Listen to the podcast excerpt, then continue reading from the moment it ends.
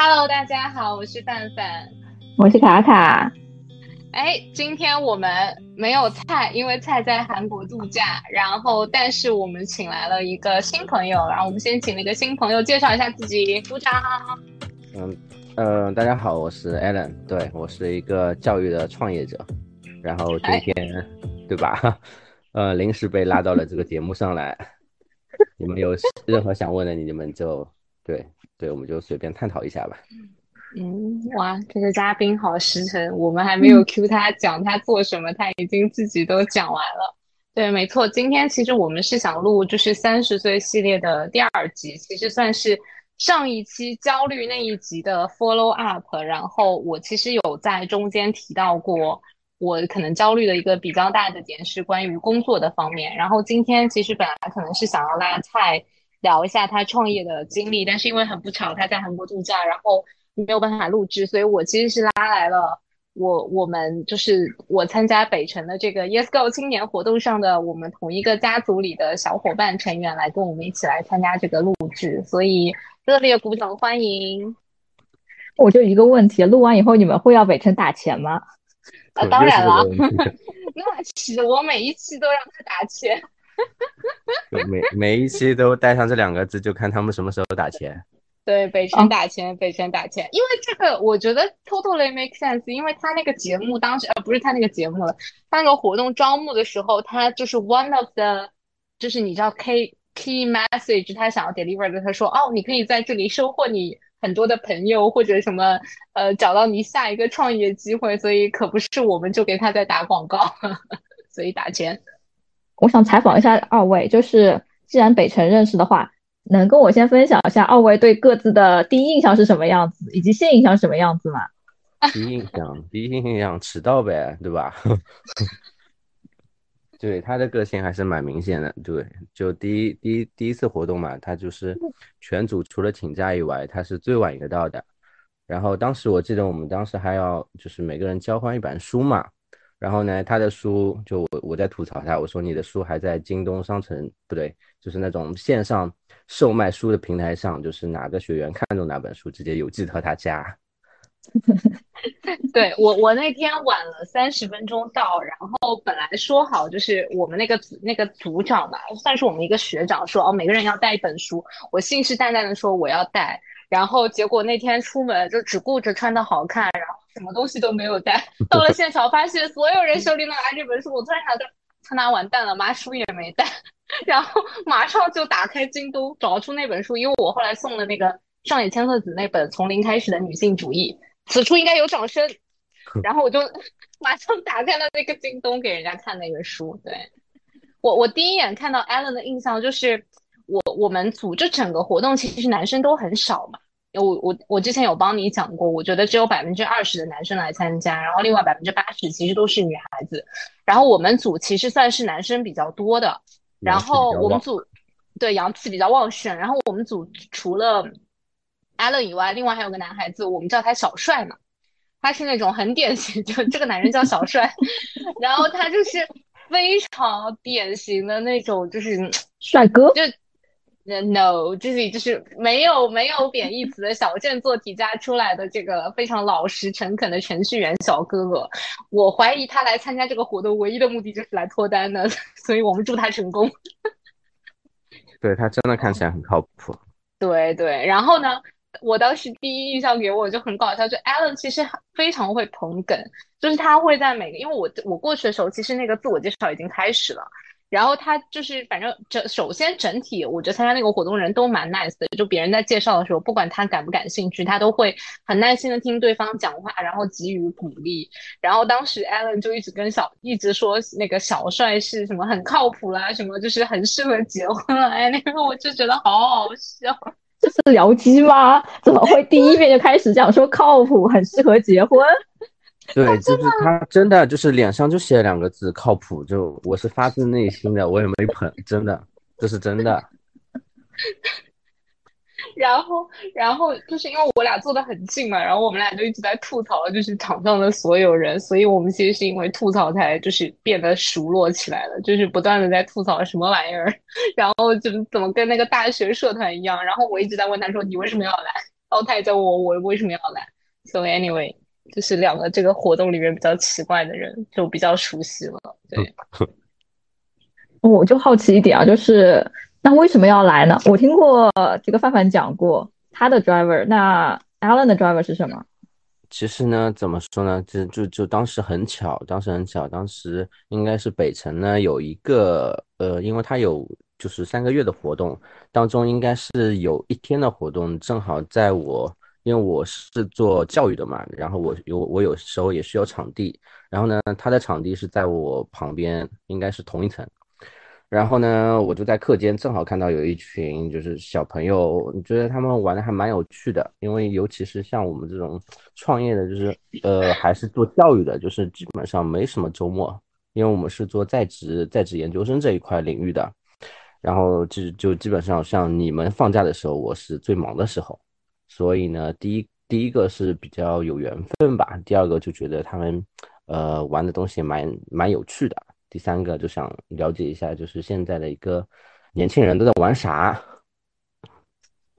小花已经这么离谱了吧？年轻人在玩些啥？对对对对对，就这个问题我也有问他。所以你觉得参加了前两期以后，就是有有有有达到你当时想要参加的目的吗？就你有什么收获吗？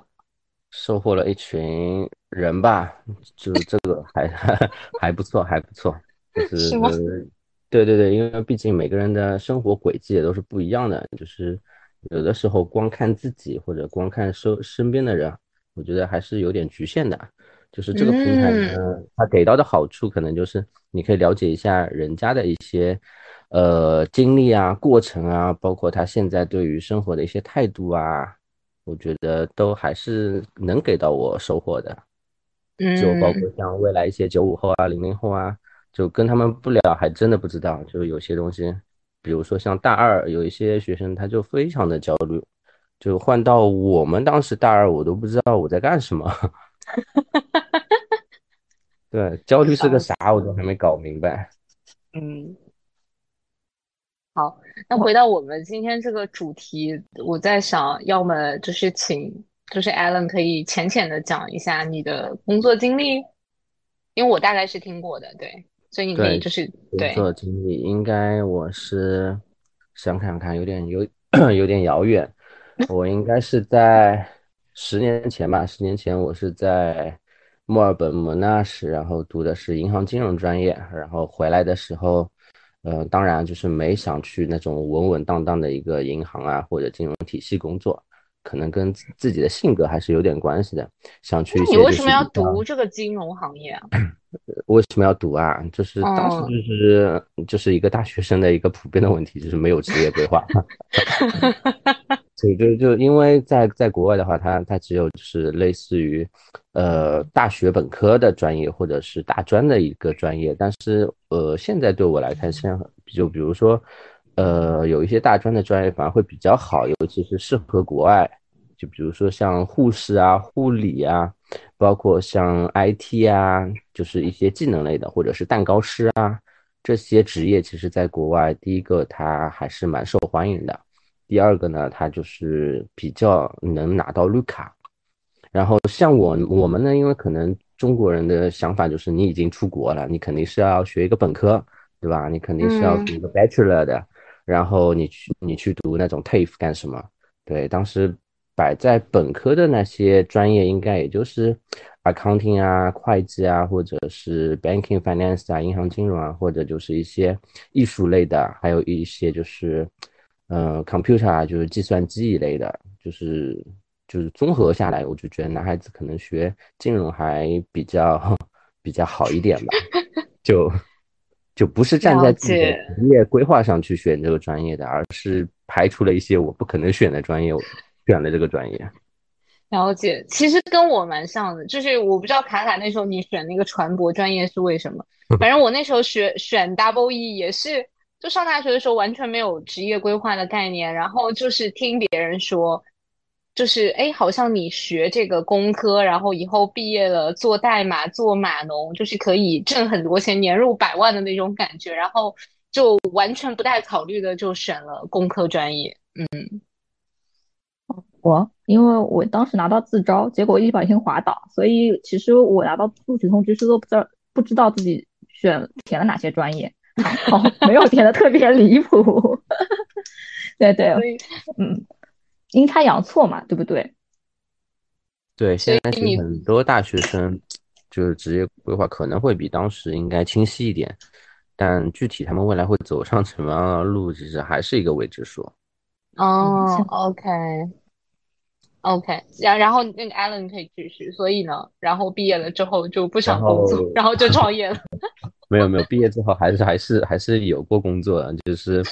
呃，一开始第一份还是就选择了一个就是环境比较舒适的一个 Four A 工作嘛，然后我们当时做的是一些意大利品牌的一个 branding，然后做的是全案的，因为可能当时的公司的资源应该是跟意大利领事馆是有关系的，所以对对，所以我们接触的品牌都是像意大利啊、百威莱啊，然后菲雷罗啊，然后我们帮他们做全案的一个 plan，然后后面呢也是因为就是。呃，副总跟老板之间有一个分歧，对于企业未来有一个分歧，然后他们就就就拆伙了。然后那我就，因为我我我本身就不太喜欢老板，对吧？我我 在那边，你想自己当老板？没有，当时还还还没有萌发这个念头，但是我还是就是比较。就是欣赏，就是你是否有能力，就是就我的直系领导嘛，你是不是有能力，或者我能不能在你下面学到一些东西，然后能不能就是使我未来更有成长性？从这个方面，就是我还是喜欢跟跟对跟对一个人。对，然后他们哇，你对，你年纪轻轻，你那时候还，那我觉得你蛮早就萌发这个念头了。我感觉我是换了两三份工作以后。才意识到，其实选对一个老板比选对一个职位要重要很多。嗯，对，可能跟性格有关系吧。就是我不管你企业怎么样，就是我我就看你你管我的这个人怎么样。嗯，哎，卡卡呢？就是就是我会很好奇，卡利亚，比如说你还是你你们都是一工作就意识到，其实老板比那个 job description 要重要很多。嗯，我的话，哦，运气不是很好，换了老板的数目比我的职位呃，比我的工作经历多多了。嗯，就又是铁打的你流水的老板。对我有最少最短的一任老板，第一任吧，大概三四个月，没有超过五个月，好像就没有了。就没有。那我真我真的没有过这种经历耶，就每次都是我换掉老板，就我我还没有在我任何的一段那个工作经历里面，就是我的老板被换掉的，所以这个其实是我一直觉得蛮，就我很难想象那是什么样的感觉，就是有一种一生失二夫的感觉。I don't know。那我可是太多了，甚至说，因为前家公司做了整整五年，然后。之前的几任老板有些离职了，有些没有，你就知道在电梯里如果遇到的时候有多尴尬了。对呀，修罗场讲讲吗？这可以展开讲讲吗？就你怎么样 manage 和你的就是在同一个公司的前老板相遇的时候，怎么处理这个尴尬啊？你不要尴尬，这边是社畜大会了是吗？就是。这个世界上所有的事情都是以只要你不尴尬，没有人可以替你尴尬的一件事情。我好像有一次遇到过，我们电梯真的很小，最多站五到十个人吧。周围都是有一次的时候，没有没有，也不是都是老板这么惨啦，就是前 line manager A、现 manager A 以及我前前任的 sales director 在都站在这个里面。然后两个人是跟我们即将要合作的同事，就是就是前要和前老板同事。那么不对，跟前蓝 manager 一起合作，现蓝 manager 是看着，然后在这个过程里面，我就尽量避免两位老板直接对话。我说，要么我来吧，就是在里面做一个粘合的作用。但是呢，当大家一起坐在一起吃饭的时候，其实我确实在那个场面上是，哎，不知道要接谁的话比较好。特别如果当他们吵起来的时候，嗯，本小妹下去要买咖啡去了，我不太想待在这个场子里。就别人都是别人都是同事拉一个群，你是老板可以单独拉一个群。嗯，对，而且我知道有几个老板他们是真的单独有群，我也真的是蛮好笑的。哎，那我会很好奇啊，如果这种情况下，比如说就之前这个人 A 他可能曾经是过你是你的老板，然后因为一些那个工作的变动，他现在不是你的老板了，你 report 给 B 了，那这个时候 A 又会回来找你做一些事情的时候，你会怎么 handle 呢？那你们没有遇到过可怕的事情？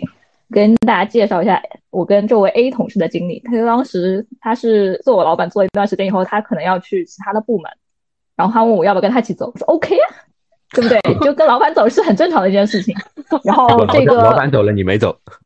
对，我的那个审批单子一直批到了好，哎，不知道为什么我们当时跨部门，我的 level 居然需要我们公司的呃 COO 吧，就是那个那个职位的人去签字，只差这个签名了。结果我想说没有批。他觉得，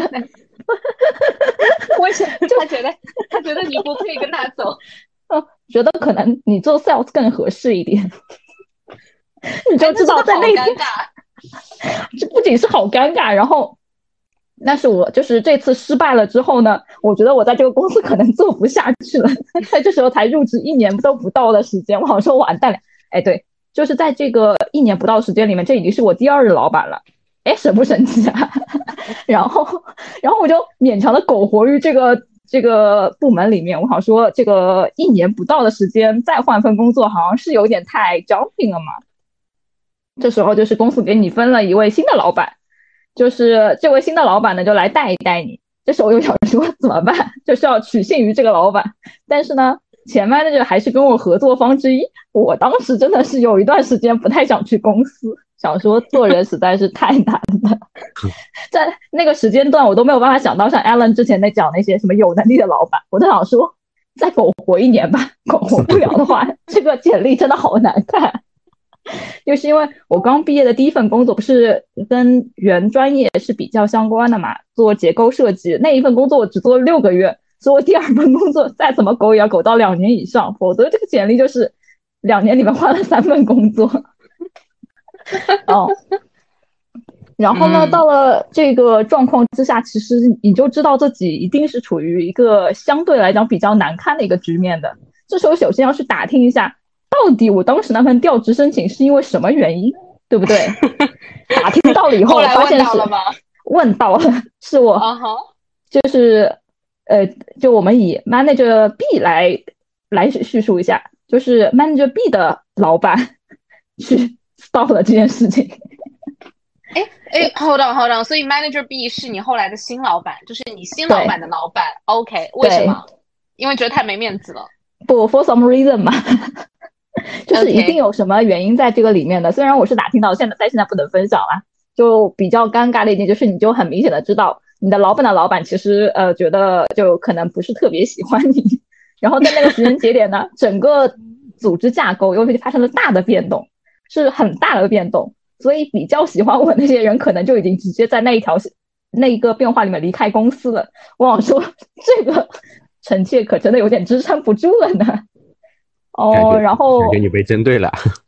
哦，就有一点点吧，但是也不能完全。他们只是通过一些手段和一些这个情况说服了你。当时我也确实太年轻了，就想说要么再苟一苟吧。结果苟了一苟以后，发现。哎，好像这个部门我还有点用处，所以就重新抖起来了。哎，蛮好笑的，那还蛮神奇的。所以这其实其实就有点像我最近在想的一个问题，就是有的时候当你觉得面前的工作做不下去的时候，其实苟一段时间就发现好像好像那个就是山穷水尽疑无路，柳暗花明又一村的感觉。你苟一段时间之后，发现哎，好像又可以火起来了。嗯，我觉得这得看嘛，就是它不是一个很绝对的，你是不是一定要苟下去，或者一定不苟下去，这个没有办法说那个时间的选项是不是一定最正确，只是那个时间段可能对你来讲比较的合适嘛。而且在那个时间节点的话，整个部门大的变动下，其实会有一个另外一个好处，就是他们也不希望一线变动的特别多。所以在那个时间节点，我觉得相对来讲自己比较的安全，所以没有在那个时间段直接的跑路。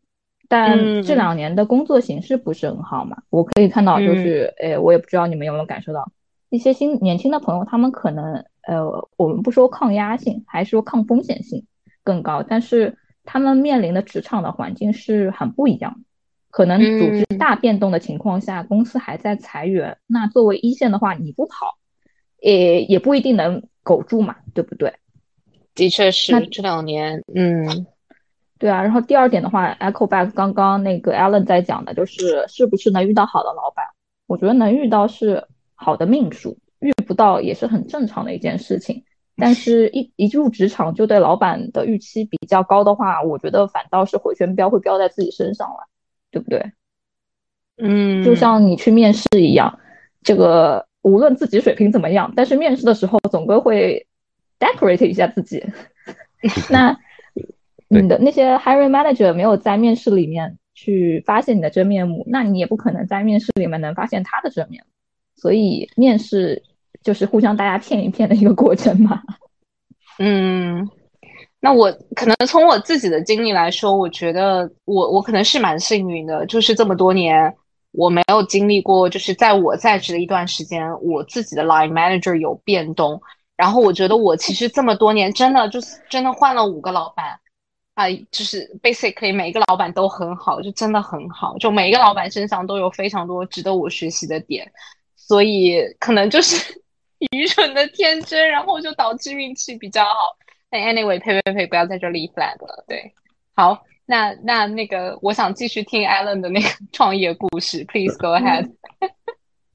对，然后离开了那家公司之后呢，就是给给到我有几个选择啊。第一个就是在一家，呃，还蛮大的一些就企业里面，应该是快消品吧，做一个 marketing 的一个岗位嘛。但也不是，就是也不是，就是直接的 marketing 的负责人，当然还是一个就是小小的偏管理的。然后呢，还然后呢，还有一个工作呢，是一家创业公司。创业公司呢，它是做教育的，但是呢，它给的岗位就会比较大一点，可能就是整个 marketing 的负责人。当然，我是没有，当时是没有任何的一个就是教育行业就是 marketing 的这个经验的。嗯，所以我就在想到底去一个大一点的有平台的，还是去一个小的然后创业的？就当时就就就选了，就因为小的这家呢，因为是之前以前有同事也正好在里面，然后他就说，嗯，这家公司然后刚刚起来，然后还是蛮缺人的，然后整个的市场还不错啊，然后我看了一下离家家的距离，应该也就五五分钟到七分钟左右吧。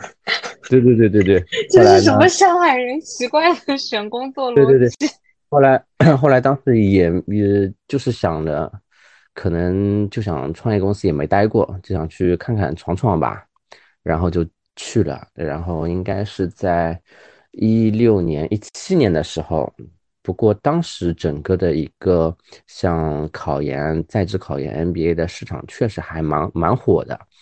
然后当时也是从零开始，这家公司从零开始，然后呢，就第一年，第一年就呃一个校区五六十个人就全都招满了，而且基本上没有怎么过多的依靠于广告，然后主要的一个市场的一个情况的分析，应该还是。就是当时一个是经济，还有行业，整个的业态都是比较成上，所以相当于第一年你就是 marketing 的 efforts 什么也没做，你的 goal 就全部达成了，是吧？对对对，而且还是超额完成啊。天哪，year over year 百分之两百，天哪！对，可能还不止，因为当时的预期可能就是第一年嘛，只要保证招个十五个人左右，先成一个小班就行了。结果当时我们就是整个一个黄埔的一个校区，就是六十到七十个人。哦天哪！对，OK，就就超就就突然间就超预期了。然后整当时整个的一个行业可能竞争也没有像现在这么激烈，包括还有几个上下游的关系吧，就包括像现在高校的一些学费。当时嗯，当时像复复旦跟交大的话，应该才三十万刚出头一点吧。有可能还没到，但是现在呢，基本上都已经是五十万了。嗯对，然后包括一些行业的一个业态，应该当时是一七一八年的时候，金融市场是非常好的，所以整个的一个金融咨询啊，或者是金融行业的人来选择读研的一个需求还是比较大的。其实对于他们来说，就是一年一年不到的一个年薪，我就我就可以读一个复旦或者交大。还是一个双证的文凭，就就对于他们来说的一个投投入和产出比，还是他们可以接受的，所以当时的市场确实很好。但是呢，这个光景呢也没有持续非常非常多年，对，因为怎么说呢，就是创业公司嘛，待的那个创业公司，呃，看到第一年市场这么好，第二年我们就直接去拓了一个其他的校区，然后招兵买马。当时光是市场部，就一个小小的创业公司啊，一个市场部我们可以有十个人，包括销售，然后再天啊，对对对对对，当时就是完全完完完全应该。是人员成本跟场地成本，就是有一些超负荷了嘛。当时我们行政、HR，然后市场，然后然后销售，然后法务，我我们当时什么都有，还是一个刚起来的创业公司，对，都有。然后呢，当所有的东西都已经条件不好的时候，然后就是遇到了疫情。哦，然后对，然后就整个市场就迅速的一个向下走嘛，嗯，因为很多人就包括像就业，包括像整个的薪资啊、岗位啊，全都打折。然后这由于这块，对于他们的一个读书的欲望，他们可能就是没有那么强烈，随之而来的就是各个高校他们也都在涨学费，嗯，再后面就是很多的机构，新的一些机构，新的一些品牌。包括，因为我们当时像这这些，其实商业模式还是比较传统的，当时都是一些线下嘛，以线下为主。呃，当然后面呢，整个行业里面也出现了几家，就是拿着一个天使轮或者是像风投的一个线上的一个培训机构，然后打压到整个市场，所以整个市场还是蛮受影响的。对，然后今年。经历了经历了这波，然后呢，就是当时公司其实最初的也是有两个合伙人，就是合合资而成的。然后呢，后来他们也就分开了。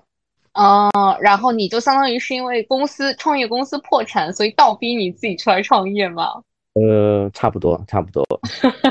但当时呢，其实。也有想过，也有想过，要么就是换个工作，还是，嗯，对。后来想想，其实，在创业公司，你真的是，嗯，市场端，包括产品端，包括营销端，你都经历过了，那还不如就自己出来做做吧。嗯，大不了。那这个我还蛮好奇的，因为我会觉得，就如果是我，就我感觉我我带入这样的情形，OK，我已经看着我现在待的这个公司，就是因为整个大环境的情况的影响就不是很好嘛，他的生意没有做下去，然后这个时候你还有勇气去就是做你自己的生意，就我觉得还蛮，就我会觉得还蛮蛮勇敢的，对，当然有可能你你肯定是有其他的底牌了，对吧？嗯。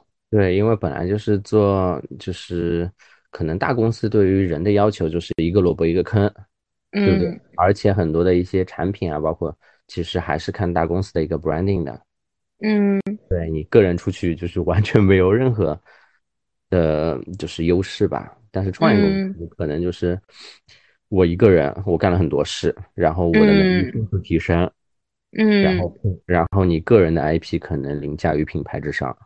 嗯，了解，懂了。所以就是其实是在创业公司的时候积累了非常多的人脉和资源，就觉得你你可以这样开始自己的一个 business。嗯，是。我有个小小的问题啊，嗯，你问，不好意思，就是相对于前家公司的话，听下来好像业态还是同一个，那运营模式上会有什么样子的不一样的地方吗？还是说我？还是跟他一样，主要走线下，然后我只是人员上更精简，或者是盘子更压缩成本。嗯嗯，当时刚出来的时候，第一年的话，其实没有太多的一个想法，就是可能跟大学生刚毕业出来一样。我第一个，我先保证我的一个正常的一个运转，就是我先要先活着。对我要先嗯，所有的一些学生，包括所有的营收，我先 cover 掉我的成本，这是我的第一步。第二步，我才可以慢慢的想，我在于原来的一个商业模式上，我有什么精简，我可以做哪些产品，去更符合一个市场的一个学员的一个需求，然后再会想一下，就是大家都是一个同质化竞争，我应该怎么样再做的更有一些个人的特色，对，因为创业创新肯肯定它不是一个推翻嘛，它肯定是一个现有的一个元素的重新再组合。然后呢，呃，我想的就是稍微调整了一下一个整体的一个产品的模式，因为像我们之前都是全年的，就是像一整年的。就是周末，周末一天来上课。但是我觉得这样的话，对于在职的，尤其是中层或高层，其实对于他们来说，呃，时效性就是会浪费在路上啊，或者是呃，有时候因为他们也要出差嘛，所以时间就是无法把控。所以我就把整个的产品就调整为线上跟线下。就是前期可能就是你如果是基础不好或者是怎么样，我们就可以通过线上的课程来弥补你这个线上的一个不足，基础的一个不足。然后呢，后期呢，包括像七七月份到十月份，然后针对你各科的不足，我们会有一些线下的一个单科的一个培训班。对，就是想想就是每个人就是通过最小的时效性去达到同样的效果。嗯，所以，我我的理解其实其实就是是帮他们，就是通过上线下或者线上的这些补习班，然后来考上那个 MBA，对吗？对对对对，因为他们有一个，他们其实考的就是一个十二月份的一个研究生统一考试。对我可以，我可以可以普及一下，就是针对于呃考研这块的一个就是大致的一个顺便顺便打广告。呃，广告倒还好，因为。其实大家都是就是推荐过来的，广告其实应该是未来会打，但是前期，对，因为我了解过，就是像同样规模的 一个公司的话，基本上在一千万上下，他们光广告费可能就要像百度啊、某度，对，某度烧掉了，烧烧掉像一两百万也是很正常的，但是具体的一个。一个整体的一个市场反馈，其实现在也是在慢慢的走下坡路。嗯，了解。嗯，可能对于精准的一个获客，还是就是大家都是一个探讨的问题，包括各个机构都是。然后我们其实一个，呃，像中国市场的话，它它的一个职业就应该算学历教育吧，研究生这一块，它是分成一个学硕跟一个专硕。嗯，然后呢，像大学生刚毕业出来的，他就可以立马考的那种，是属于学硕。然后专硕的话，其实整个市场的话，应该会有四十个专硕，就是像法律的有法律专硕，然后经济的有经济专硕，教育有教育专硕。像其实我们大家都都听到过的，像那种 MBA 呀、EMBA 呀，或者是工程管理硕士啊，其实。这七这七个一个专业的话，它都是在管理类硕士下面的。然后为什么这么这么就是这两年越来越火呢？因为它是所有的研究生里面考试笔试难度是最简单的。嗯，了解。对，其实我本来这两年也不是这两年，就前几年还在纠结我要不要去。读个 MBA，但是最后自己自己自己自己给自己劝退，因为我实在不想去考试。我一听说要考试，我就嗯不行，我不行，我不行，我拒绝。对，但我有这个的话，你可有一些项目是不需要考试的呀。嗯，有一些。对，怎么说呢？因为整个教育的市场，尤其做了 六七年之后，还是蛮乱的。应该，如果是像正规的，基本上你都是要 参加全国联考的，因为全参加全国研究生考试，你拿到的是双证。这个双证呢，就是一个学历证跟学位证。所有不参加联考的，他是没有学历证的，他是一个学位证。但是呢，很多人会跟你说，他也是双证，他是一个学位证加一个学历证明的认证证书。嗯，对，不知道的小伙伴他就不清楚了。那这两个证书有什么区别呢？就就一个一一个学信网查得到，一个学信网查不到。对，很多其实公司应应该认的还是双证的一些项目，或者是你如果海外出去留学，他是拿的是中留服认证，应该是国外的一个学位证书，然后通过呃。就是留学生服务认证中心把国外的学位证书认证成国内的学历学位证书，你才可以用。嗯，了解，长知识了。嗯对，不然的话，基本上就是，当然有一些可能小型的民营企业，你光有一个学位证，他们也认，但是像大型的国企，他们是不认的。嗯对，其实像有一些像你们的外企，其实有一些呃国外的学校，你光拿一个学位证，他们也是认的。对，但是是对，但是呢，他们就比如说，你如果真的要拿这个学位证放到一个国企来用，你肯定还是要拿国国外的一个学位证去认证成国内认可的学历学位证。嗯，了解，对，以长上知识了。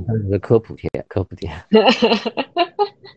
所以听下来，其实就感觉你创业的经历还蛮还蛮丝滑的，就是嗯，就是还好吧，对吧？还好吧。还好吧，就就就我朋友呢，也也跟我探讨过，他说感嗯觉你创业好像也倒还好，也没有像其他人那么惨啊，那么累啊。我说就嗯是，我就就是每个人的预期可能都不一样吧。很多创业的老板可能就想，我要上市，我要融资，我要那那你你的预期是你的目标是什么？就只要活得比我打工快乐就行了。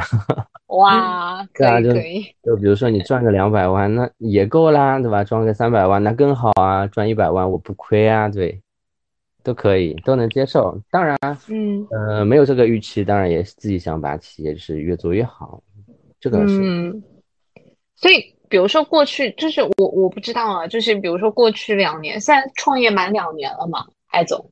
满了，满了。嗯，你觉得两年里面，嗯，比如说有没有什么那种印象特别深刻的时候，或者有没有那种压力特别大的时候？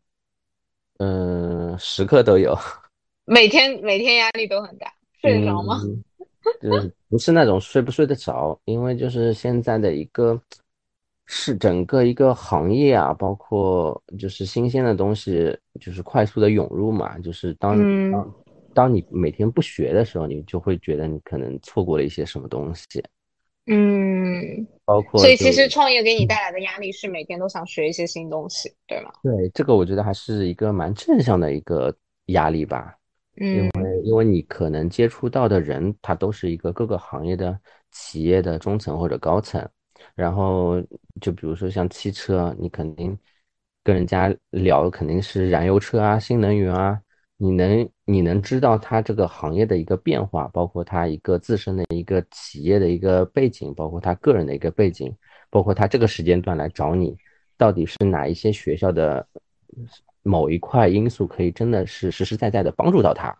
嗯对，就就再再说的一个，就是其实不不单纯是一个帮助他考研的一个过程，更多的是可能帮他梳理一下整个的一个职业发展的可行性的一个事。嗯，了解，嗯对，包括其实就是确实发展蛮快，包括像最近一个比较热的，像 ChatGPT 这一类的东西，我觉得未来确实会呃替代掉很多一个重复繁琐的一些工作的工种啊。嗯确实也会有很多人会面临到一个挑战。就嗯前几天刷到一个视频，就是一个小白嘛，然后他是他从来就没有开过淘宝店，但是他就用一个 ChatGPT 就这样一个软件，实现了从取名字到注册到产品上线，到甚至直接已经卖出一单。嗯当然，嗯他的他的服装还没有生产到，就已经可嗯。以实现一个，呃，一个整个开店，包括一个交付的一个过程，我觉得还是嗯。还是蛮吃惊的。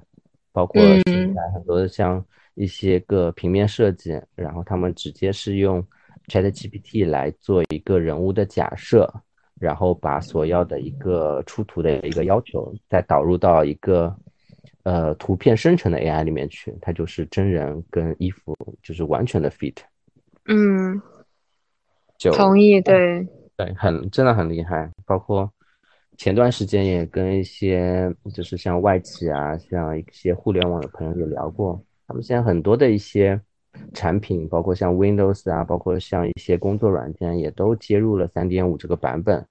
确实大量的一个提升一个工作的一个效率。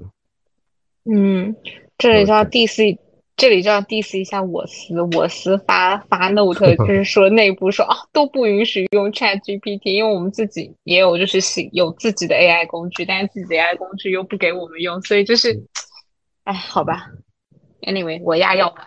结束。你要往好的方面想，如果你的公司全面接入的话，有很多事务性的岗位可能真的就没有了，那就是个大型裁员。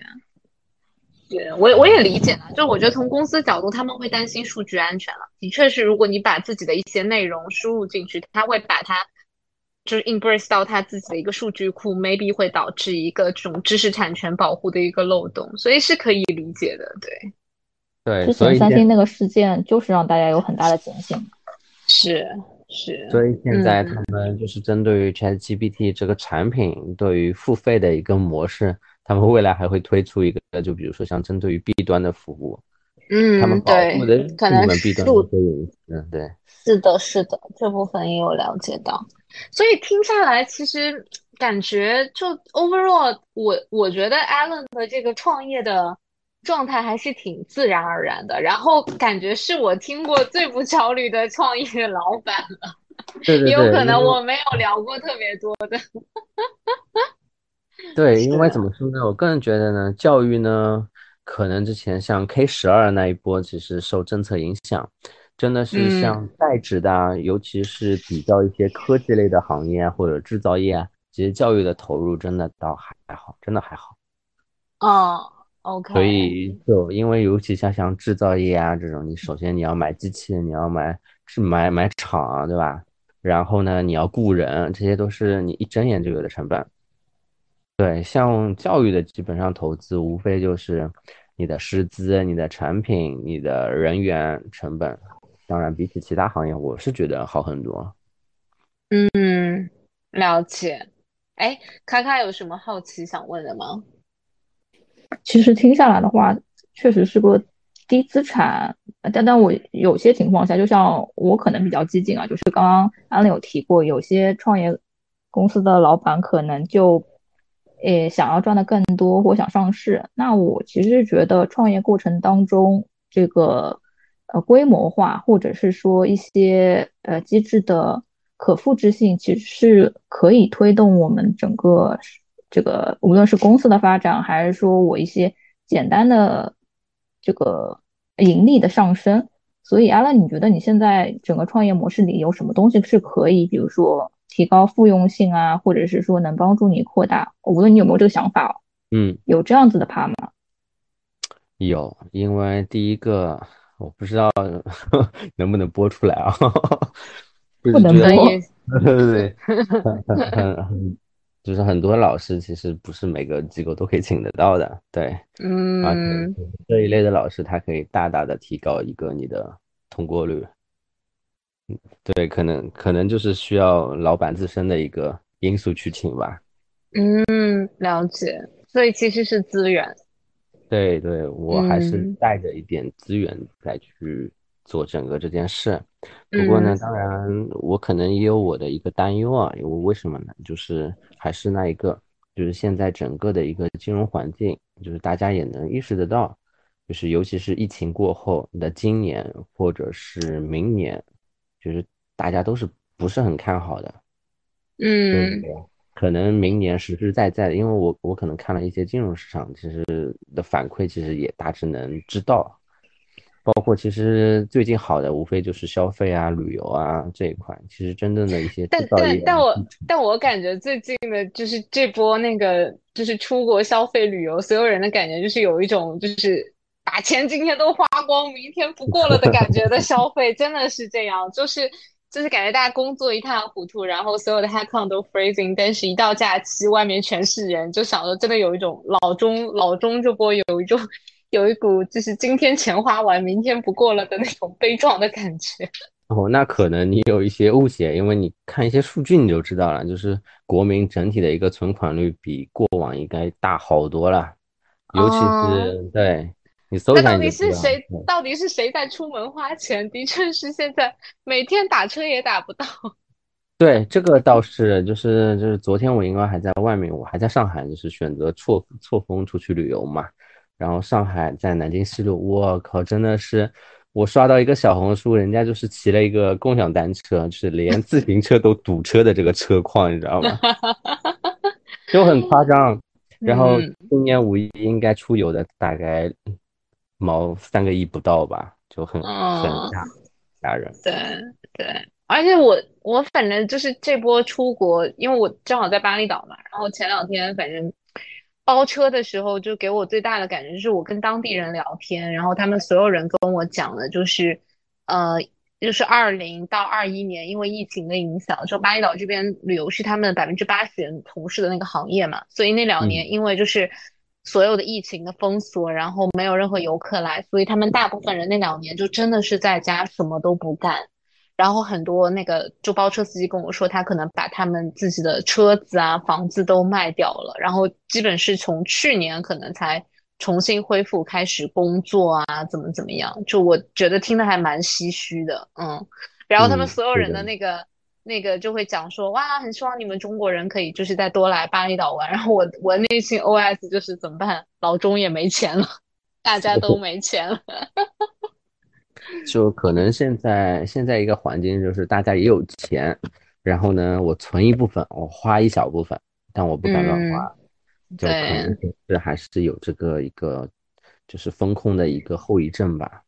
嗯，我觉得也是。而且从我自身的角度，我不知道，因为我知道凯凯有在，就是就是在 try 那个在线的 MBA 的教育。就从我自己的想法，我觉得我前两年其实是有一段时间蛮想读的，然后现在的感觉就是，就是就是觉得。好像对于未来的或者明天的这一份投资，在我这边的排序就没有那么重要了。对，所以我可能从我自身的角度，也可能是我的 level 不够，我还没有到那个就是我一定要去读一个 MBA 学位不可的那个地步。也许等那一天来临的时候，给给我一个很高的 title，说，哎，不行，你一定要有一个那个 MBA，你要有个 master 的 degree，我一定会去读的。但可能现在只是因为那根。压倒骆压倒骆驼的稻草还没有来，所以我会觉得自己还有时间。对，但是其实其实怎么说呢？应该如果是在外企的话，很多其实包括像留学啊，其实嗯，但是现在尤其是尤其是现在政策规定，就是你出国读 master 的话，它是必须要出入境记录的。嗯，对，不然是国外的一个 master，我觉得也适合你你的背景。嗯。对，关键其实就说白了，读书就是它是要符合一个你的职业规划的。我最近的职业反正是没有规划，没有啦，就让我讲自己的播客做大做强，把播客做大做强。对，我已经封，我已经封到在我的那个 dating app 上去 po 我们播客的那个 二维码了。也不至于吧？我们讲了些什么？以后请你谨言慎行。嗯，因为那天的时候我在思考嘛，就读 MBA 这件事情，我也想了蛮久的。因为我还蛮多年前就有身边朋友在，就是同龄朋友就去读了 MBA，然后这个今年去年应该已经毕业的一个状况。所以整体上而言的话，经济形势我个人觉得是一趴。另外一趴的话，就像就有些可情况下就会有种。不不一定值得的感觉嘛，不值感嘛，嗯，就是投资的优先级就会降低了很多。因为就刚刚 Alan 举的例子是国企，哎啊，我可以理解啦，国企的话就有各种各样离奇的要求嘛，对吧？这就是为什么职业发展道路里面我一定不考虑国企和这个小部分的就是民企啦。然后另外一点的话就是，是不是 NBA 还是一个很值得读的？一个投资项目，其实我现在是有些 question mark 在的，不是很确定啊。所以，其实，在过去很多年里面，我都没有去付之于行动去进行申请。所以，未来他是不是还需要去读？我觉得可能大家都需要停下来想一想吧。嗯，然后我听下来是觉得。就如果说是几年前的那个价格，比如说不到三十万，然后你可以去读一个交大或者复旦，它其实 ROI 是蛮高的。但对这两年的价格真的是是蛮离谱的，说实话，而且每一年都在涨价，你就会有一点点然后就现在工作又有很多不确定性，就会想说，那我去读了，然后 maybe 可能我的每一年的这个工资的涨幅都不一定可以 cover 我这个学费，就会有一点点担忧。对，现在不是很多的人在想进入 NBA 之前，首先是不是有一份很好的工作嘛？就自己要想清楚，读 NBA 是干嘛的，对不对？对对，对，它其实更真的就是一个锦上添花的东西，而不是雪中送炭的一个东西。嗯，就所以就是真的就是看到很多的一些现在小朋友也很焦虑。我今年遇到一个最小的一个小朋友，他可能就是刚符合一个 MBA 的一个报考年限。就是工作三年，对对对对对对对，刚工作三年就想要读 MBA，对对对对，他我一直以为只有咨询才会这么卷，就是 对不对？嗯，对他现在就很卷，因为可能就是今年的一个普研的一个呃全日制考研的一个压力嘛，确实给到了每一个大学生。然后呢，他就是因为第一个呢，他是在金融行业，金融行业呢，就是基本上就是每个人都是硕士。哦，所以他当时其实是没有读的，就本科毕业可能就出来了。哦哦哦，了解。刚毕业满三年，就就觉得我一定要读一个，对我未来肯定用得上。其实可能就是就因为就在这里嘛，大家就聊的就比较朋友一点。其实，在我的角度来讲，嗯，对于他来讲，其实一个可以获得到的一个收获，可能就是一个研究生的证书。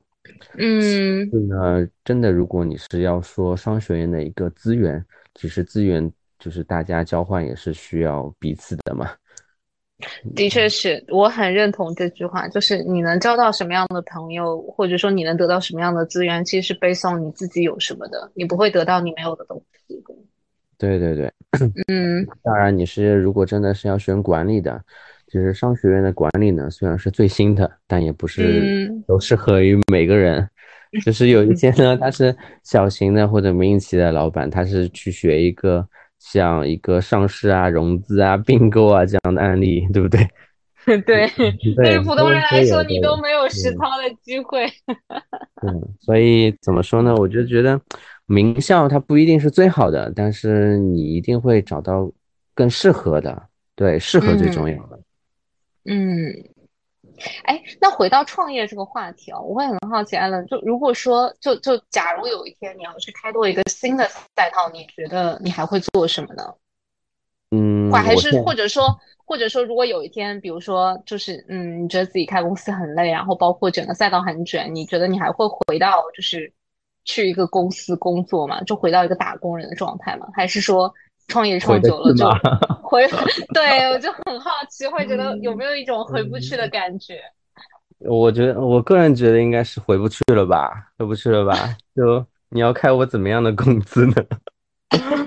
对，这是第一点。第二点呢，就觉得因为确实你会遇到，就比如说领导他的一些要求，嗯，可能就是你，如果我有这些经历，我就明显知道哪些方向可能是错误的。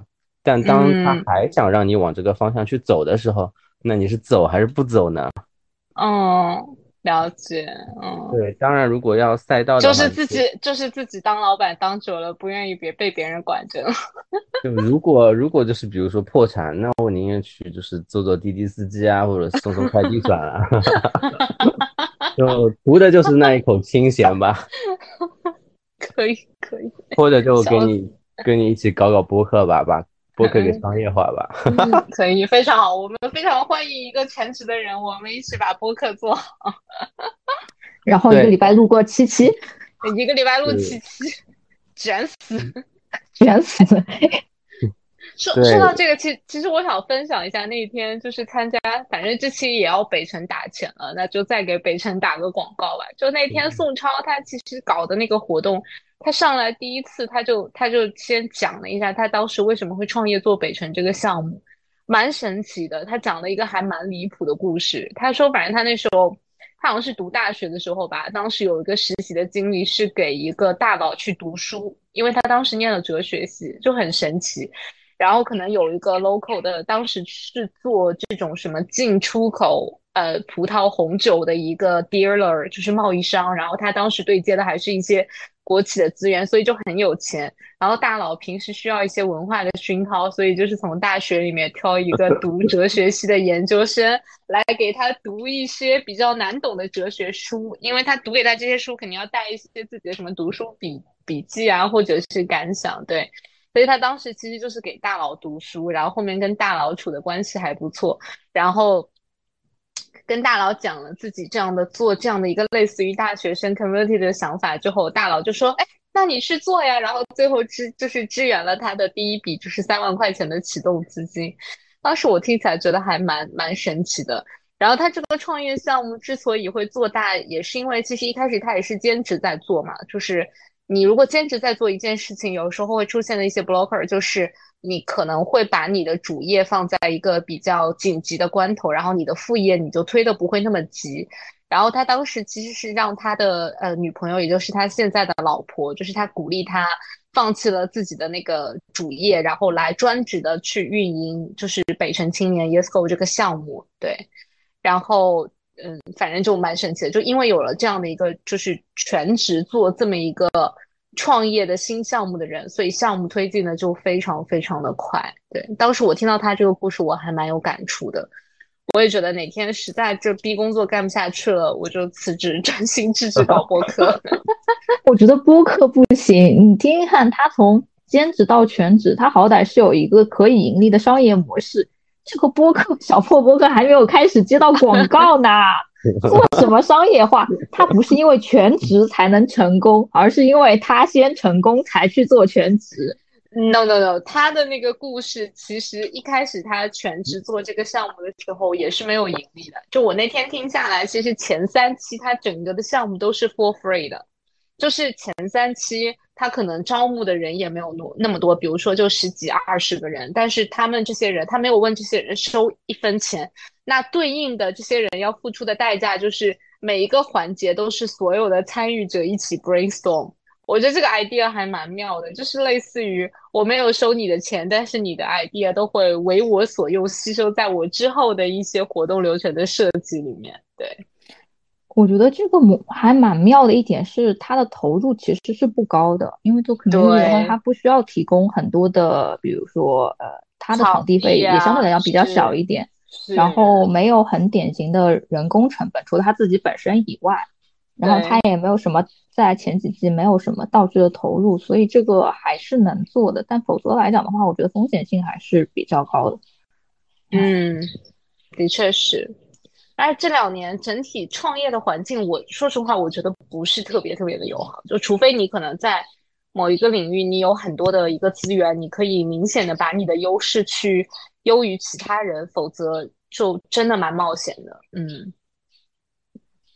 细分领域还是要做出一点点不一样的东西嘛。但是我还是鼓励的是小成本创业，不要投入太多的本金。中产产阶级什么创业失败三大原则是什么？餐饮。教育还有个是什么东西来着？我忘了，就是这前期要投入太多东西了，就不是很适合没有经验的人直接进去的。哦，那我听下来，地摊经济最适合我们开始拍了创业了，天天去摆地摊。我跟你讲，我家小区门口就是因为有地摊经济，每次从这个地铁站到家这段路总是会花钱，是吧？你看。就是你每天会买回来一堆莫名其妙的东西，然后我买完了之后问自己为什么我会买这些，但你的确是很容易被他们吸引了。包括前一阵我去深圳玩的时候，我也发现就就蛮神奇的，因为可能政当地政府也比较鼓励地摊经济吧，然后一到晚上，你就可以看到很多那种平时白天是在上班的社畜狗，然后一下班就开这辆车，然后把后备箱打开，然后开始卖一些幺六八八成批发的小玩意儿。蛮有意思的，嗯，是很有意思的。另外一点就是，坦诚的讲，如果要放弃全职工作，因为大家的全职工作相对来讲还是啊有一些这个社会地位和回经济回报的，对不对？就是要达到那些放弃的地步的话，还真的是需要找到一个有说服力的盈利模式，而不是说赚些辛苦钱嘛。就是我个人是觉得。这个地摊经济和滴滴其实并没有本质性的区别，而且滴滴的话还会有一些呃比较稳定的收入渠道，对不对？还没有下车，嗯滴下一单。对，所以现在会有很多的一些斜杠青年，可能斜着嗯斜着就就去开滴滴了对对 对对我最近很喜欢跟滴滴司机聊天，就是我想了解一下他们一天大概做多长时间，赚多少钱。哎，真的很有意思。Hold on, hold on，卡卡，你会开车吗？啊，我不会耶，就是我个人只是想说，对吧？做一个迷你调研，反正每个礼拜不每天都要坐这么多车，那顺便聊一聊，这个 database 还是可观的。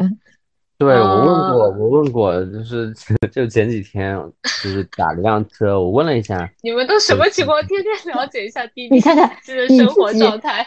你想要去了解别人的这个创业经经历和状态，那滴滴司机也是在创业啊，小范围创业嘛。对，但是我了解到，我了解到的一个他是这样子的，那天正好打车路过南京路，然后呢，他问我，他说这，嗯、他说就是先生或者什么，他就说这边的衣服贵不贵？那我说这边的衣服，嗯，其实相对来说，就比起那种像七浦路啊或者批发市场啊，或者还是比较贵的。我就说你你你是想怎么样？他说我就买几件衣服给给小朋友，然后因为月底他要回回老家去了，他就不来上海了。哎，我说你怎么就突然就回去了呢？他说在大城市里压力太大了。然后呢，他他的做滴滴的一个经历就是以前也是因为疫情，他之前是在老家开烧烤店的门面的，然后呢，疫情呢就是餐饮倒闭了，然后他选择来上海，然后做滴滴司机。但是呢，就是第一个滴滴司机他有哪些成本啊？第一个他在上海租房子它是有成本的，第二个它这种车也是租的，就是每个月也也是要付一大笔钱的。然后呢，就是现在整个的一个竞争也比较大。然后呢，他提到了一点，就是现在平台给到的一个钱是越来越少的。嗯，所以我还去问了一下平台收多少钱，真的是 太离谱了，对，所以哎，所以平台抽成多少？百分之三十吗？二十五至少。哦，因为我那天的时候不好意思啊，就是我在调做调研的时候，我下车的时候还跟司机对一下，就是我付了多少钱，以及司机收了多少钱，这个数字哦应该就在二十五左右了，不会再多或者再少了，而且奖励的费用现在也是越来越少了，就不像上少一点很少。出市场的时候，所以呢，他综合考虑下来，还是决定了回老家去发展。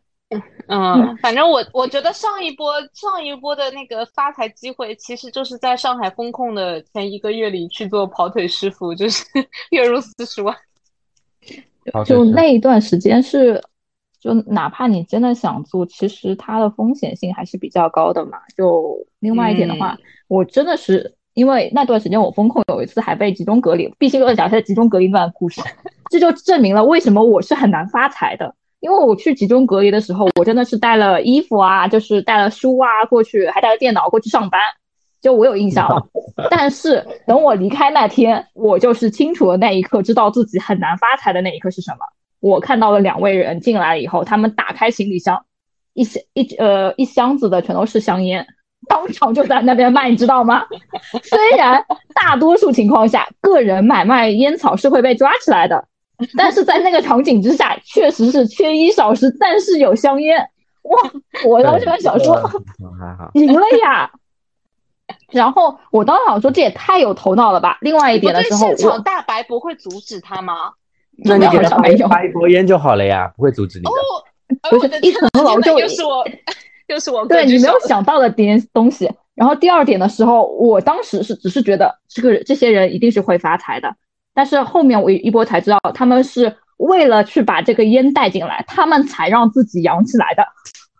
格局看人家手格局都打开了，我真的好说，那一瞬间，我非常的清楚的知道了为什么人家可能风控的时候能赚钱，就是嗅觉和反应速度以及为此愿意承担的代价是不一样的。我那个时候就属于无辜感染过去的时候，那段时间一直在想说，怎么是我？人家想说，香烟发财的机会到了。为什么不是我？快把我带到隔离点！对，同样的思路，你换个想法，你就赚钱了。对、哦我那天在想说，但凡我早一个礼拜知道，对不对？我带一箱香烟，带一箱酒去那里好了呀，我我这今年可能就已经钱都赚完了。对对对，真的是有点夸张。我我采访了一个笑那个，死了。说到这个，我又想到那个时候，我记得就是去年吧，去年一月份，当时我们就是还去澳门玩嘛。然后我记得那个时候，因为日上免税店那一段时间生意很差嘛，所以那天那那天过去的时候，大部分的烟草都是打五折的。然后，但是因为我就是我，我觉得我也是没有发财的那个机会的，因为是这样，你入境澳门，就是他但凡查到你带的那个香烟超过十九根，就是你 maybe potential 会被罚款嘛，罚的蛮多，所以最后因为怂，所以其实没有买很多。但结果其实你那个落地入境的时候，你会发现根本没有人查你包里，就只是你自己会害怕，你会成为被抽中的那个幸运儿。然后特别搞笑，就当时我记得很清楚，就是我们在那边买的时候，因为你你就出境游客才可以买嘛，但其实当场其实会有人，就是那种烟贩子就问你说，哎，你高兴帮他带了，可能你帮他就是用你的额度帮他带一次，他可能会付你什么两百或者三百一次的那个 commission 的那个金额。我反正当时是帮他带的，然后我后来就想想看，如果在当时我用自己的额度买满了香烟，把那些烟带回了家。然后在风控的时候，在我们那个三千人的小区大肆售卖香烟，我也觉得我那两个月的工资应该都能直接 double。就对对吧？就是现在我们还不能发财，一定是有一些原因的。我们真的是有一些原因，就真的是胆子不够，不愿意承担风险。对，呃，是是是，风险厌恶。再再再讲一个就是实实际的一个学生的一个案例吧，他就是也是在风控期间，然后呢，他当时是想就是最初是想就是未来就是做个副业卖卖水果，然后正好疫情那一波，他就搞了很多的水果的一个小的社群，哦，然后从风控到最后风控结束，然后他就开始做起了水果生意，然后现在已经有一定小规模了。可以可以，果然创业是有些基因在身上的。我懂了，今天我最大的收获，创业是有些基因在身上的。我没有这个基因，我只能做颗螺丝钉。嗯，挺好笑的。嗯，对，有的时候创业真的就是机遇，然后人，然后更多的还是，嗯、平时的积累吧，加遇到了对的时间、对的人吧。嗯，好，那节目的最后，我们要不要就是可能小小的总结一下？我感觉，哎，艾伦，如果说你要你要送给这种二十几岁还在纠结要不要创业人，你有你有哪句话想要送给大家吧？让他来找我聊一聊吧。他来找你聊一聊是吗？然后再给你自己打个广告，想考 MBA 的也可以你来可以来找你聊一下。对，怎怎么说呢？MBA 就是只要你跟教育有关，其实都跟我有关。MBA 现在只是一个小的一个产品了。嗯，就什么考高中、出国留学都可以找你聊一下。对对，创业也可以找你聊一下，让你提一下想法怎么样。没有，我可以帮你们就是接洽，就是比如说你们需要的行业的一些资源吧。这可能嗯也是我聚焦一个就是考研人群的一个另外一个小目的吧。